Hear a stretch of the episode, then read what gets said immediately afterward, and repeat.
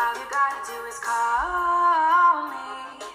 I'll be right there, baby. All you gotta do is call me. I'll be running to you, baby. All you gotta do is call me.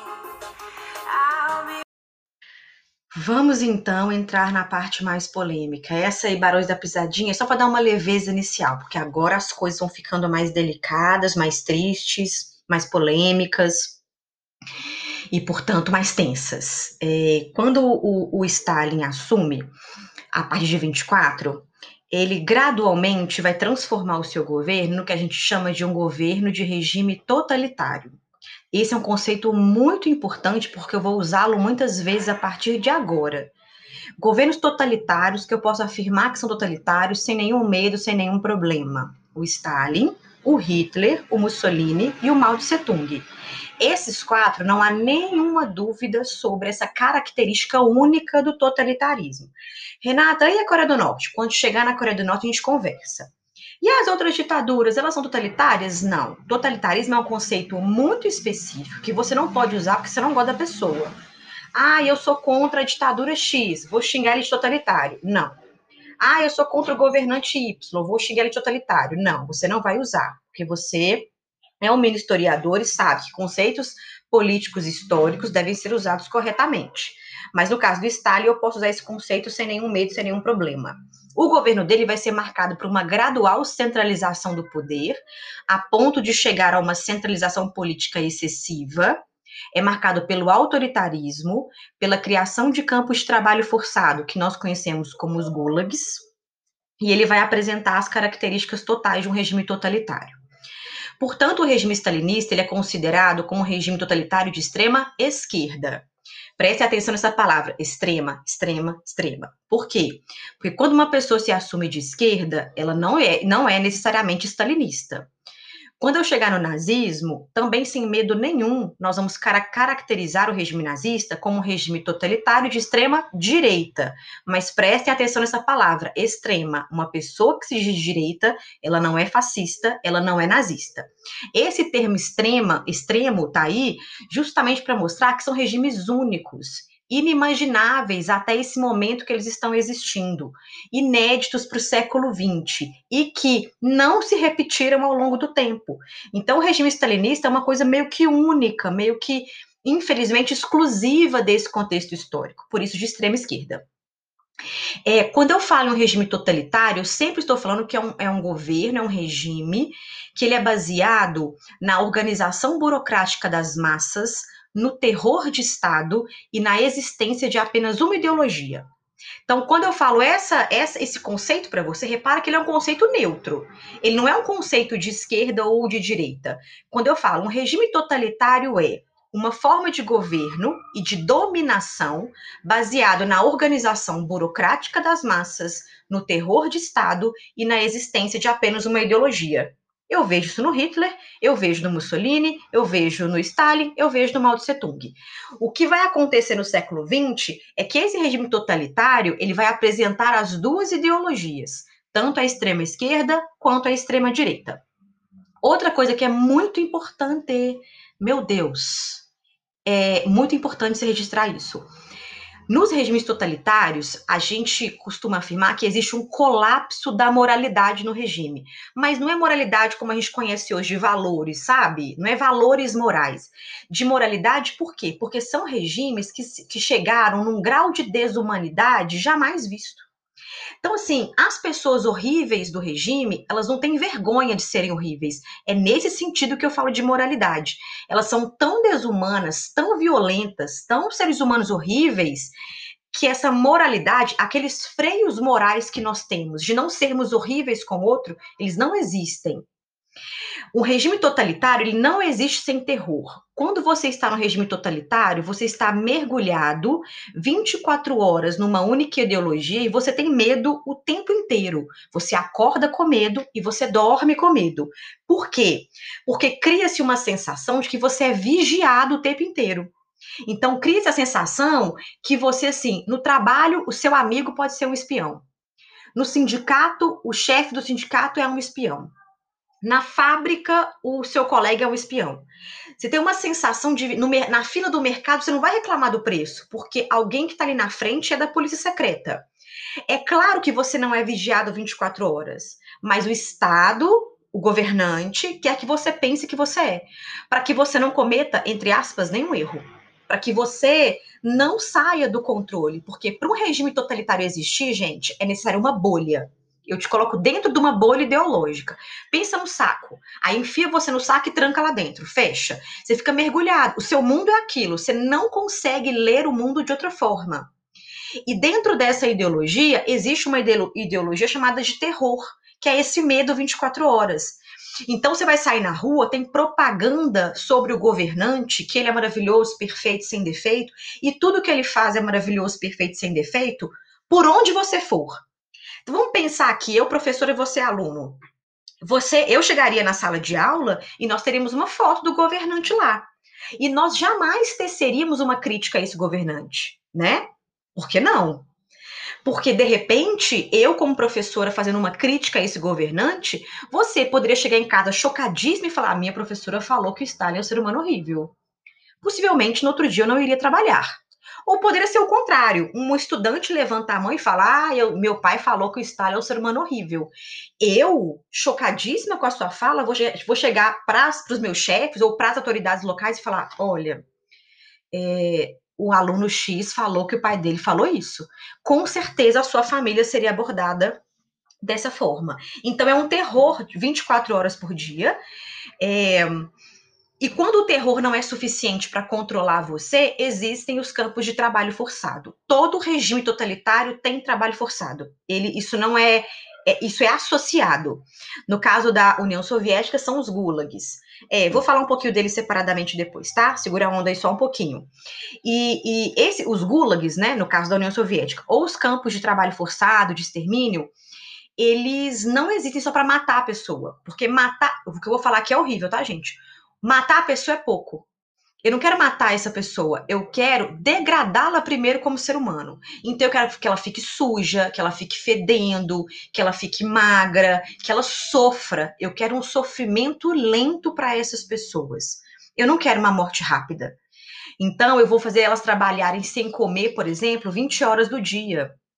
No inverno, elas não têm roupa de frio é, elas vão comer restos dos soldados que estão vigiando aquele campo.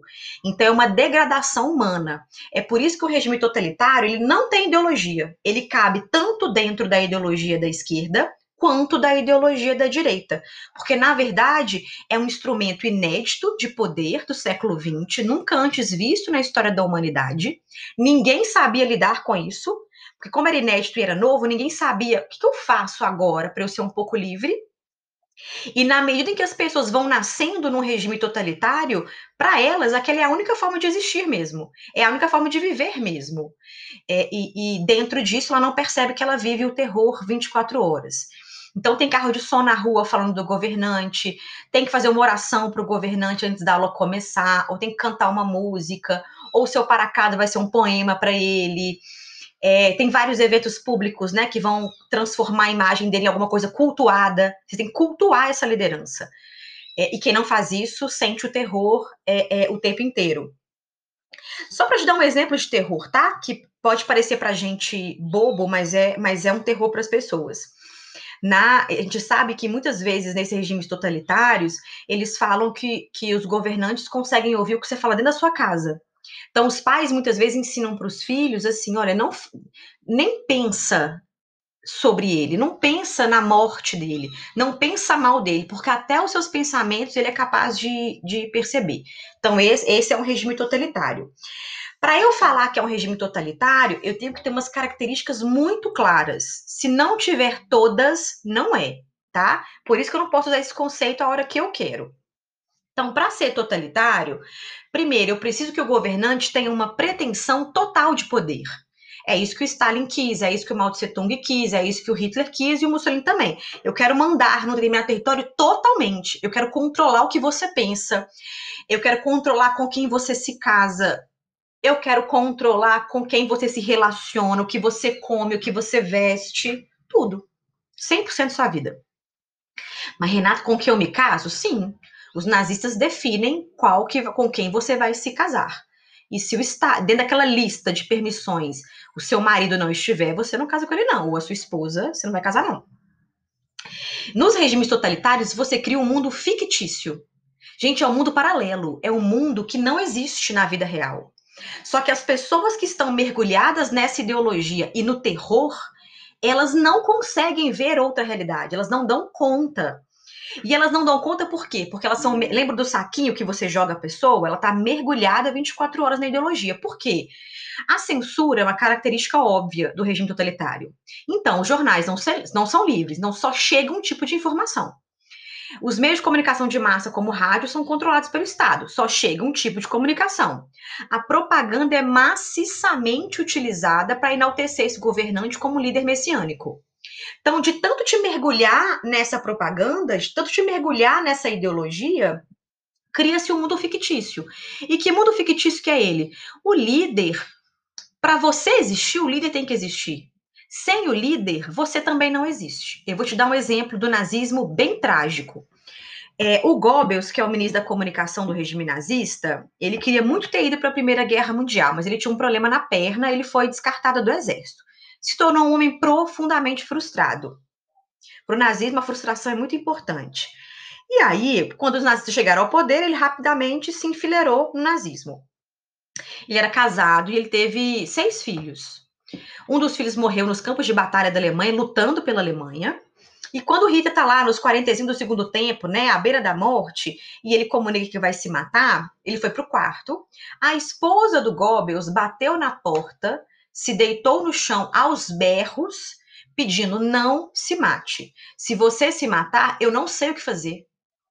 Se você se matar, eu não sei como me comportar no mundo. O que, que eu vou falar para os meus filhos? Tinham mais cinco vivo, vivos. O mais novo tinha dois anos. É, como é que você sabe disso, Renata? Dentro do bunker ela fez isso, a secretária do Hitler sobreviveu. Ela morreu em 2002 e ela relatou e ela viu essa cena. E o Hitler manda tirar ela de pé do escândalo que ela estava fazendo, fecha a porta e se mata. Sabe o que ela fez, gente? Ela matou cinco filhos, inclusive a criança de dois anos. Ela matou todos os filhos. Os corpos foram encontrados pelo exército da União Soviética. Você não sabe existir se não tem a liderança, porque se o líder não falar o que você tem que fazer, se ele não te der essa ordem, ele é um líder messiânico. Então você não sabe existir na Terra, portanto você não vai querer existir. Um grande alcance ideológico, óbvio, né? Um jornal, um partido, uma imprensa, um rádio. Então só, tem um. E tudo que, o que está ali, que foi publicado, é em prol do governante, é a favor do governante. Então, obviamente, não há crítica. É, a polícia secreta, que é muito importante para poder investigar as pessoas e, e identificar aquelas pessoas que possivelmente são traidores ou estão arquitetando alguma coisa problemática, claramente você percebe, né? O totalitarismo é o oposto do Estado democrático de direito. Ninguém pode grampear o meu telefone a hora que quiser. Num regime totalitário ou mesmo numa ditadura clássica pode, porque a ideia é combater o inimigo, sempre, a qualquer preço. Campo de trabalho forçado, já falei.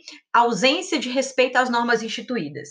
Quando Hitler estava chegando no poder, por exemplo, do Stalin é mais difícil dar exemplo, gente, porque o jeito que ele chegou no poder, né, é, ah, é normal. Normal no sentido daquele contexto.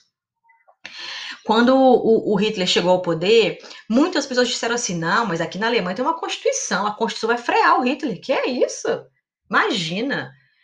Não existe respeito a nenhum tipo de norma dentro de regimes totalitários. É possível fazer qualquer coisa contra as pessoas qualquer e absoluta. A pessoa podia entrar aqui na minha casa agora, me levar e eu vou desaparecer. E com quem que a minha família reclama? Por que, que a minha família reclamaria? Então, não existe respeito a nenhum tipo de norma instituída. Existe um forte culto ao líder, que é um culto messiânico, de adoração, de você não existir sem a liderança. Ele os seus pensamentos. Você vai transferir a lógica dos militares, a lógica do exército, das forças armadas para a sociedade. Então, por exemplo, é, dentro de uma sala de aula, você não vai ter um professor civil, você vai ter um professor militar, porque são os militares que salvam a sociedade. Porque a sociedade, o totalitarismo só funciona com disciplina e obediência. Por isso que militarizar a sociedade é muito importante. Porque dentro do exército, e eu entendo a necessidade disso, você tem uma lógica de hierarquia de obediência.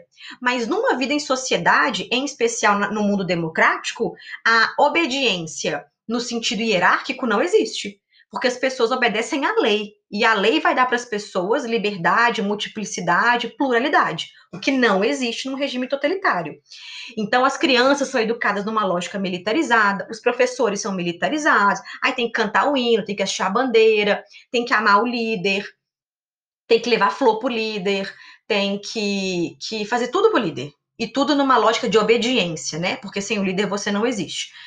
É a primeira vez na história que meios de comunicação de massa são usados nesse processo. Aí você vira para mim e fala assim: tipo o quê, Renata? Nesse caso, o rádio e um pouquinho mais tarde o cinema. Né? Tanto o Stalin quanto o Hitler, quanto o Mao Tse Tung, quanto o Mussolini, quando o rádio é lançado, é, o rádio vai chegar em todos os lugares do país. Então, aquele carinha lá do interior da Rússia, que nenhum político nunca falou com ele, quando ele liga o rádio, tá o Stalin falando. A sensação que dava para as pessoas é que o líder falava com ele. É um pouco do que dá hoje os meios de comunicação de massa, como redes sociais. Você posta um trem lá no Twitter e um governante te responde, a sensação que dá é que ele te conhece. É que ele está falando especialmente com você, que ele te dá atenção. E isso vai atrair muitas pessoas para esse processo massificado. Propaganda, já falei para vocês. Todo regime totalitário tem perseguição às minorias. Você vai anotar aí a violência como instrumento político. É, no regime totalitário, não existe diálogo, é a violência que dita as normas. Então você obedece por medo, e se você desobedece, eu sou violento com você. Então a violência é o principal caminho como política, né? Então símbolos sempre são ligados à violência, à morte, enfim, tudo aquilo que causa morte são símbolos desse, desse processo, assim como os expurgos. Porque no regime totalitário, ou você está mergulhado nesse, nessa sacolinha ideológica, ou você não faz parte. Então não existe meio termo. Eu não posso ser oposição no regime totalitário e estar tá viva e tá aqui pleníssimo e falando assim, ah, isso é oposição a esse governo. Não. Ou tá dentro ou tá fora. Tá fora como? Não morando naquele território ou sendo eliminado nos campos de concentração. Espionagem voluntária, gente, isso é muito característico de regimes totalitários, por quê? Porque na hora que você é mergulhado na ideologia, você se voluntaria a denunciar os outros, porque você, tá tão, você tem tanta fé de que tá certo, você tem tanta fé de que aquele líder realmente adivinha os pensamentos e sem ele você não vive, que se você vê o seu vizinho fazendo alguma coisa, ou seu colega de trabalho, ou seu colega de sala, ou seu professor, ou seu médico, que você fala assim, ele tá errado, eu vou denunciar. Não tem jeito, ele está muito errado. Ele é uma ameaça para ele é uma ameaça para esse bloco do qual nós fazemos parte. Então é muito comum a espionagem voluntária. É, não existe oposição, você liquida a oposição. O que existe em regime totalitário é inimigo. Inimigo você combate. Então o discurso é sempre de violência, é sempre de matar o outro, eliminar o outro, assassinar o outro, desaparecer com o outro. Porque como a, a violência é um instrumento político, não tem como ter diálogo. Não tem como você ser democrático, não tem como um, rei, um, cara que é totalitário falar assim: ah, você é da oposição? Tá, pode fazer a crítica que você quer a mim. Não, é a eliminação do inimigo. E aí vem um lado importante: em regimes totalitários, seja ele de qual ideologia for, eu sempre tenho inimigo, eu sempre vou inventar novos inimigos, porque sem inimigo ele não existe. Então, o primeiro inimigo, por exemplo, do Stalin eram os antirrevolucionários. Depois serão os infiltrados. Depois, os que querem a morte pessoal dele. Então, você vai inventando inimigos porque o discurso é sempre de combate, é sempre de militarizar a sociedade, militarizar o discurso e desumanizar o inimigo. Por que é importante desumanizar o inimigo? Porque na hora que você vai lá e fuzila ele, não tem problema. A sua consciência está tranquila, porque ele não é gente. Ele não é digno de direitos, ele trai a sua pátria. Né? Então, esse tipo de discurso é muito comum em regimes totalitários. É, o ultranacionalismo, todos os regimes totalitários são mega power nacionalistas, tudo em prol da pátria, tudo em prol da nação, tudo, tudo em prol do povo. E muito cuidado com esse discurso de povo, porque o povo é múltiplo. É, quando você fala eu represento o povo, que povo? Porque o Hitler representava um povo, é o povo ariano. E o povo que não era ariano, ele matou o Stalin representa o povo socialista. Quem não era socialista morreu também.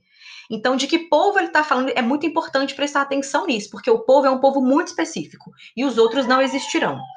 É, tem um teatro público muito grande. Quando esses governantes aparecem, é sempre uma ostentação, gente. É sempre ter um palco montado e tem luzes e tem uns carros passando e crianças. E, e é, um, é um teatro, porque eu preciso te impressionar. O regime totalitário, ele age na emoção das pessoas. Se for um trem xoxo, você fala, ai, que preguiça. Tem que ser um trem, ah, escandaloso, porque você fala, nu, tô impactada. Meu Deus, que pessoa maravilhosa, perfeita, não tem defeito nenhum. Ele realmente ama a gente. Ele realmente ama a nossa nação. Ele se sacrifica por nós, ele é capaz de morrer por nós. Então tem que ter um teatro público muito grande. Só para você ter uma ideia, o Hitler fez aula de teatro para falar em público. Tudo que o Hitler faz em público no discurso dele é extremamente calculado.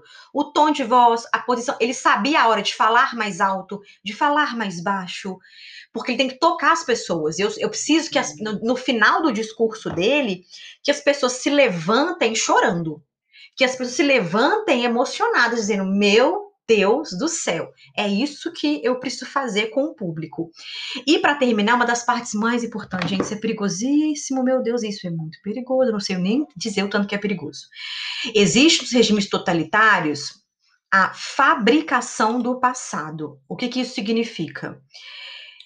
O passado como ele é, como ele aconteceu, não serve para os totalitários, não serve para esses ditadores. Porque o passado, gente, ele não existe para agradar esse governante. Ele existe em função do que as pessoas viveram. Só que esses regimes totalitários usam o passado sempre como instrumento político. Então, eles vão olhar para o passado e vão maquiar o passado, vão manipular o passado. Então, eles fabricam tradições, tipo, o povo russo sempre foi revolucionário, eu vou fabricar esse passado. É, o povo ariano nunca se misturou com os latinos, eu vou fabricar esse passado, porque eu preciso usar o passado para legitimar o meu discurso no presente. E se o passado estiver contradizendo o que eu digo, meu discurso é zerola, meu discurso é vazio. Então eu volto para o passado e falo: isso aqui não existiu, não, isso é mentira. Aí o professor de história que falou que existia, a gente manda ele para um gulag. Ah, isso aqui não existiu, não. Aí o jornalista que falou, manda ele para um gulag também. Ah, isso aqui não. É, é artista? Manda para o gulag também. Porque os questionamentos, o passado, como ele realmente aconteceu, compromete o discurso político do presente. Para um regime totalitário, para as ditaduras de maneira geral, o passado é instrumento político de legitimidade do presente. Então, eu manipulo para usar isso a meu favor. Acabando essa parte conceitual aqui, vou para a parte 3456 e aí eu entro realmente no governo do Stalin.